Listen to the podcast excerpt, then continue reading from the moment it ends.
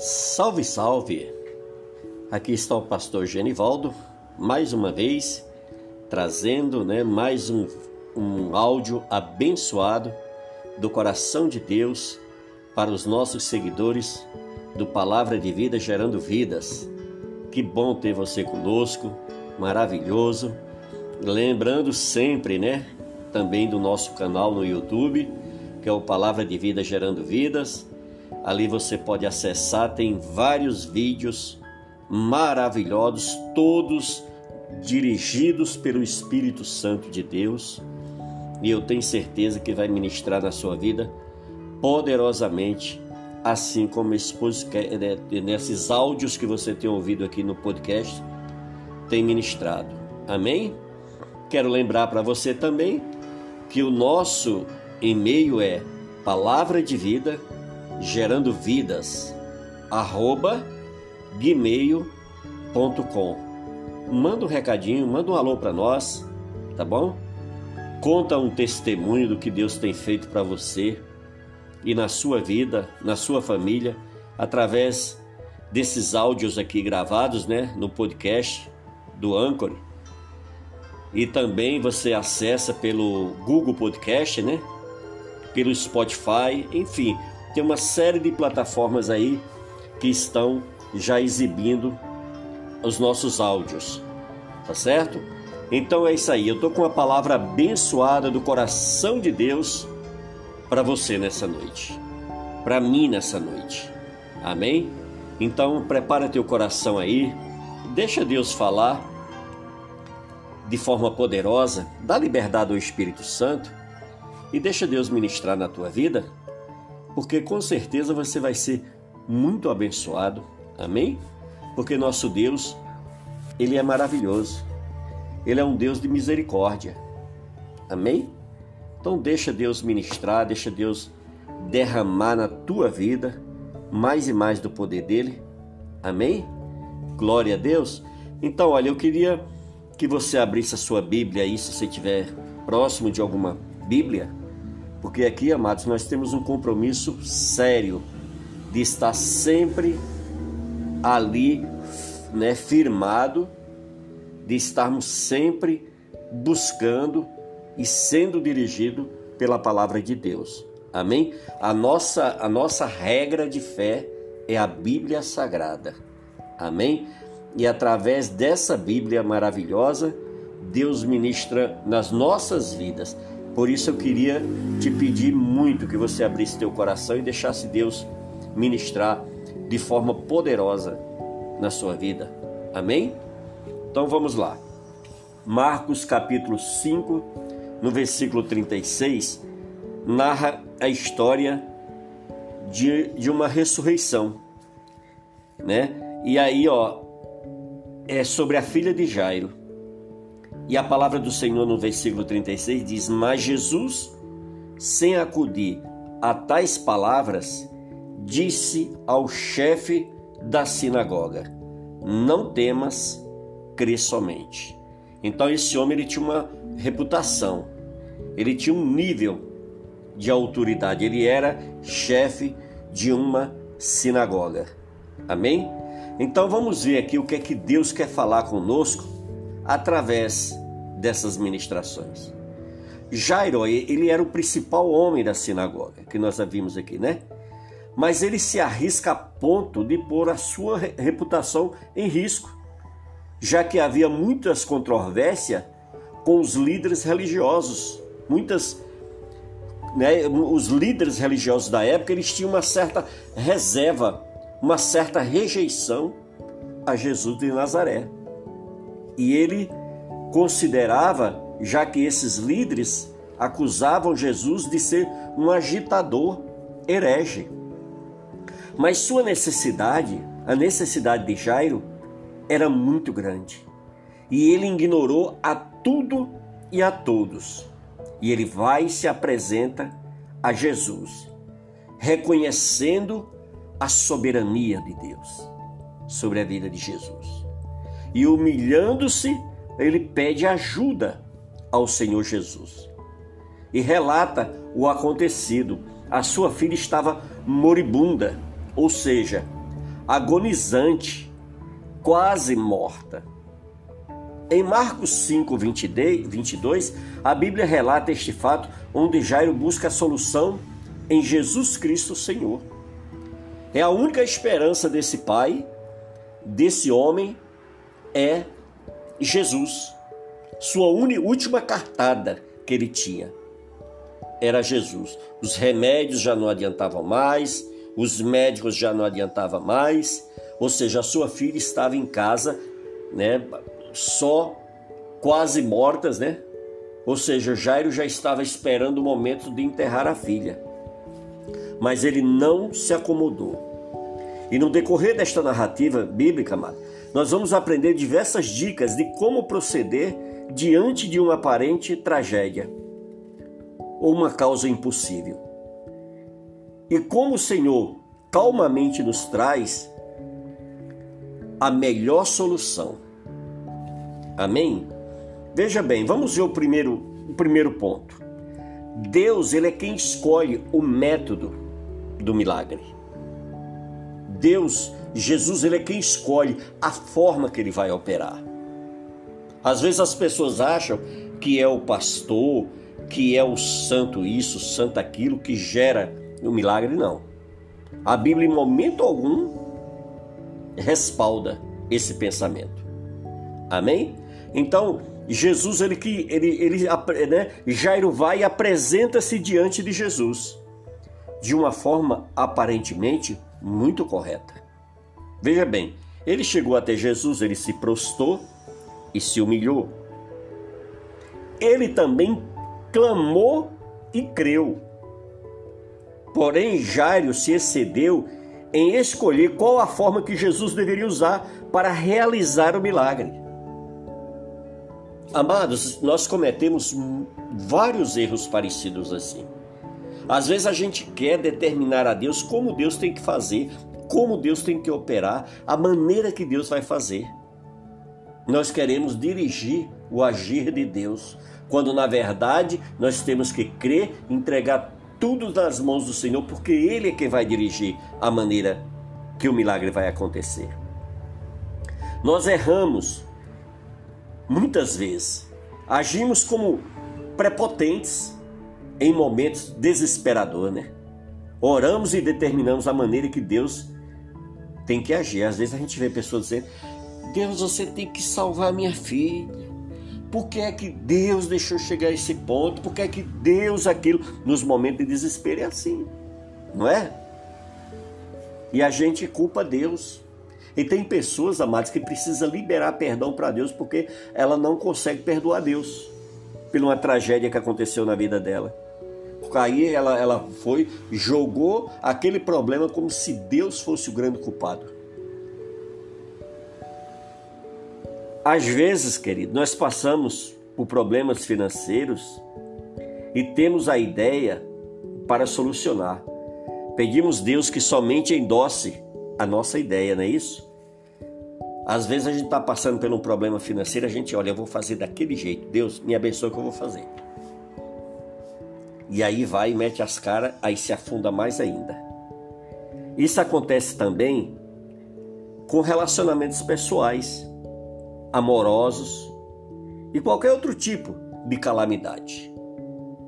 Isso acontece muito, amados. As pessoas começam a namorar, a se interessar pelo, uma moça ou um jovem, e eles já determinam, já vão usando so, seus métodos humanos. E aí mergulha diante de uma de uma relação dessa e bate com a cara no muro. Aí vem a decepção, vem o desgosto, vem a tristeza, não é isso? Então, amados, nós temos que ter muito cuidado. Namã, ele agiu assim, né? Vocês lembram da história de Namã leproso?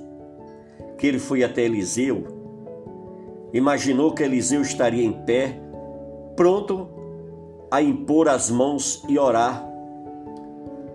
Mas quando ele vai, né, que ele era um homem leproso, um comandante do, do, do rei, comandante do exército, porém leproso, mas ele vai até Eliseu. Uma hora, em nome de Jesus, eu quero orar a Deus e pedir essa mensagem para o Senhor para me entregá-las para vocês. É muito bonito. E aí o que, que acontece? Ele vai, mas só quando ele chega lá ele se decepciona. Por quê? Porque o Eliseu não está pronto para recepcionar ele. Eliseu mandou ele mergulhar sete vezes lá no Rio Jordão para ser curado. Né? Depois vocês lerem essa história lá em 2 Reis capítulo 5, que vocês vão ver que é bem interessante. Jairo ele estava certo que se humilhar e clamar ao Senhor, conforme 2 é, Crônicas 7,14, que diz: Se o meu povo que se chama pelo meu nome se humilhar e orar e se arrepender dos seus maus caminhos, aí o Senhor diz: Eu ouvirei do céu e sararei a sua terra. Mas é errado, foi escolher a forma do Senhor curar sua filha. Então Jairo, ele foi, o erro dele foi esse, eles queriam escolher a maneira que Deus teria que operar. Querido, meu amado, minha amada, o tempo de Deus é muito diferente do nosso tempo. Jairo havia se apresentado diante de Jesus, implorando uma solução rápida. Afinal, sua filha estava moribunda e isso significava quase morta. Imagine o coração desse pai aflito, ao ver sua filha morrendo, e a última esperança era apenas o milagre de Cristo. Porém, Jesus precisava se apressar no pensamento de Jairo, né? Ah, esse homem tem que se apressar. Ele é Deus. Jesus ouviu o clamor de Jairo, mas não se desesperou. Calmamente, Jesus continuou sua caminhada, atendendo e curando outras pessoas. E uma dessas pessoas que, sim, que cruzou o caminho de Jesus quando Jesus estava indo de encontro a Jairo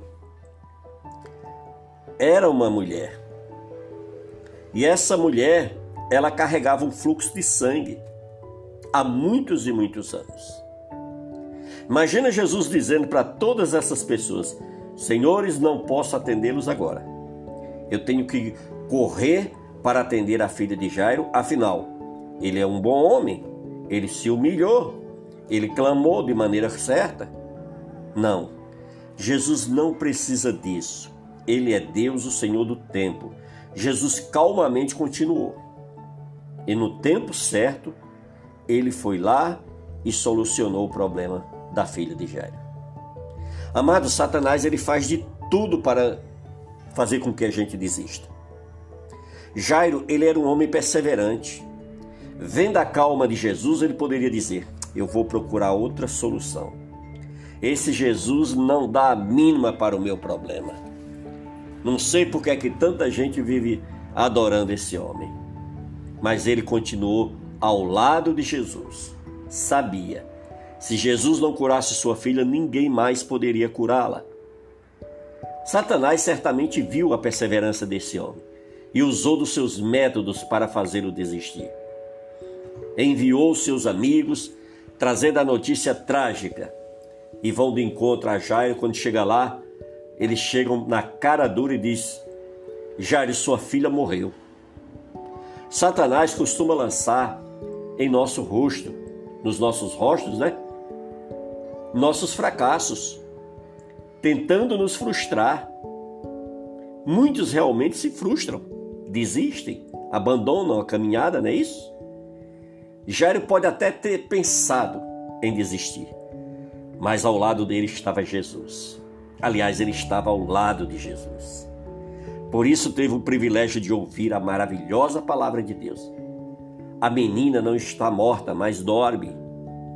Observe que Jesus fala aos amigos dele a, a, e não a ele. Talvez a fé de Jairo deixasse ele desistir. Para Jairo, Jesus só disse: Não temas, crê somente. Está ouvindo o que, é que Deus está falando? Não temas, crê somente. Jairo, não fique preocupado, meu filho. Não tenha medo, apenas creia em mim. Se Jairo tivesse acreditado na morte de sua filha, por que Jesus teria dito isso? Não temas. O que Jairo temeria? se sua filha já estivesse morta. Jesus, ele não se interessa, amados, em agir no meio de falsos sentimentos. Olhe só, ao chegar à casa de Jairo, Jesus ele encontra um grupo de pranteadores. Naquela época, era comum pessoas serem pagas para chorar e prantear quando alguém morresse. Isso era um costume da época. Eles estavam ali pranteando, mas não sabiam que não iriam receber pelos seus serviços. Afinal, a menina dormia apenas. E Jesus vai e diz a eles: parem de chorar, a menina não morreu. Eles imediatamente pararam de chorar e passaram a dar risadas, não de alegria, mas sim de zombaria das palavras do Mestre. Muitas vezes, amado, nós estamos cercados de falsos sentimentalistas que nos impedem de receber nossa bênção. Eles nos rodeiam e até oram ao nosso lado. São como os, os amigos de Jó, cheio de suas ideias pessoais, mas sem uma ideia de que Deus estava fazendo. São bons amigos, mas sem intimidade com Deus. Não servem para compartilhar os milagres do Deus conosco. Jesus afastou o bando de pranteadores, entrou na casa de Jairo e, acompanhado apenas de seus discípulos mais íntimos, além de Jairo e sua esposa. Muitas vezes nós esperamos a solução, a resposta de Deus nas pessoas e esquecemos que Deus abençoa onde nós o buscamos de todo o nosso coração. Deus quer agir na sua vida, amado. Não há impossível para Deus. Agora Jesus olha para a menina e, ao ver deitada, ele diz: Talita comi, menina, levanta-te. Imediatamente a menina se levantou e começou a andar. Se você crê somente em Deus, não temas. Ele é o Deus do impossível. E mesmo que a morte pessoalmente tenha chegado, ele dá vida com apenas uma palavra. Amém?